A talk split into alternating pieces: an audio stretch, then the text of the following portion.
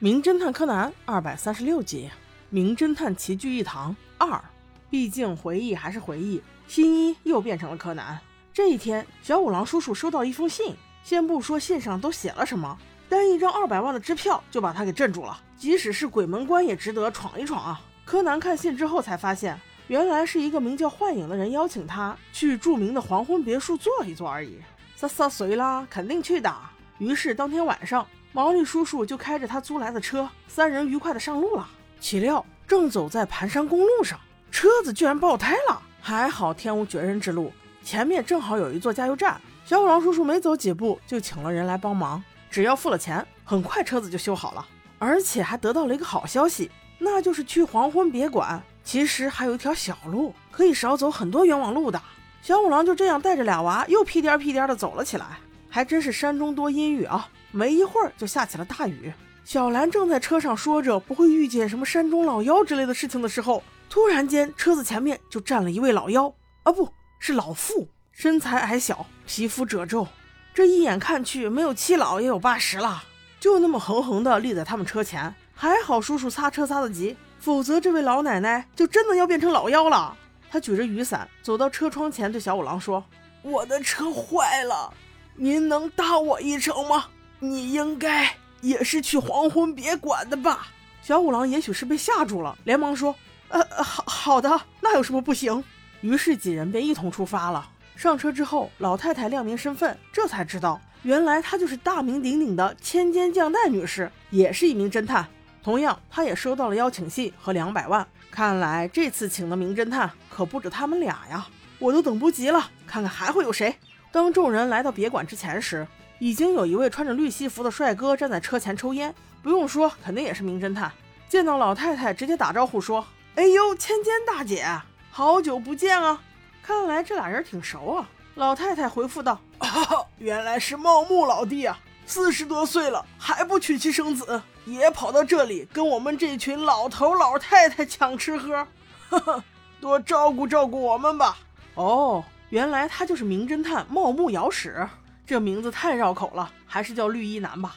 看来老太太早已经知道了毛利小五郎的身份，现在已经三个大侦探了。看看还有谁？门外停了好多名车，看来所有的侦探都已经到了。几人一起敲了大门，来开门的是服务员，戴着一个花围裙，看起来呆呆的。正在大家放雨伞的时候，第四位大侦探登场，他是著名的美食家大侦探，爱吃肯定是胖胖的啦，一身白西服显得他更胖。他的名叫大上助善。我们就叫他胖大上吧。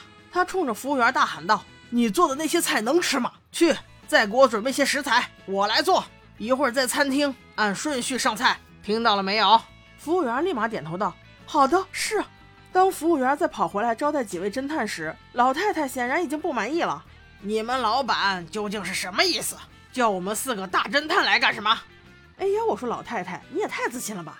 我怎么没看出来你有一点大侦探的特质呢？那小服务员回答的倒是很客气，但是言语间并没有给老太太留面子。很不好意思，我也不知道老板请你们来到底是为什么。不过不止请了你们四位侦探，还请了两位呢。开始是两个少年，一个工藤新一，还有一个是服部平次。我有他们的名单。听到这里，小兰不淡定了。啊？什么？新一要来？服务员赶紧解释道。嗯，原本的名单是这样的，但后来好像这两位少年都来不成，所以才换了另外两位。一位是白马探，是高级长官的儿子哟，相信各位都很熟悉。而另一位则是前检察官枪田小姐，大美女一枚呢。听到了这里，小兰不免有些失望。可是小五郎兴奋起来，哦，有美女呢！但是兴奋之余还是有些疑惑。他问服务员说：“你们老板到底是谁呀？”他让我们来，到底有什么目的？这时，小服务员才委屈地开口道：“其实吧，我一直也没有见过我们老板，因为这份工作的薪水不错，应聘的人也很多。我进了面试间，竟一个人也没有，只是在电脑前面坐了一会儿，便被录取了。一直以来，我都跟老板用短信沟通，所以说很不好意思，我也没有见过他。不过一会儿吃饭的时候，你们应该可以看到。”此时，几位侦探的脸上都呈现了跃跃欲试的表情。正在此时，绿衣侦探开口了：“我看这不对劲呐，门上有一滩血的痕迹，也不知道这屋内还有没有。”几人还没来得及张口，那位前检察官枪田女士就穿着医用白大褂，拿着一个血迹检测喷雾开始喷了起来，边喷边说：“我几乎都已经检测过了，不只是门上、墙上、地板缝里、桌椅板凳家具上，几乎处处都有血迹残留。”听到这话的众人哑然失色。而此时，白马太也终于现身，而且还带着他的宠物一只鹰。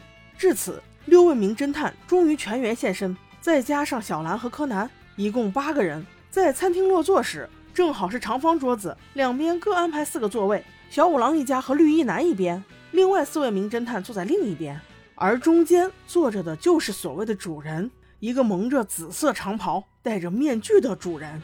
这主菜还没有上，主人便开口了：“请各位来，是有一事相求，为的是让大家帮我找到这座别馆里的宝藏。哪位如果有线索，可以用二楼的电脑与我交流，我愿把宝藏与发现者平分。当然，你若不想找，你也跑不了。”这话音刚落，就听远处传来一声轰隆的爆炸声，众人从窗户一看。原来所有的车都已经被炸成一团了，不论是跑车还是毛利小五郎租来的破车，现在都成了废车。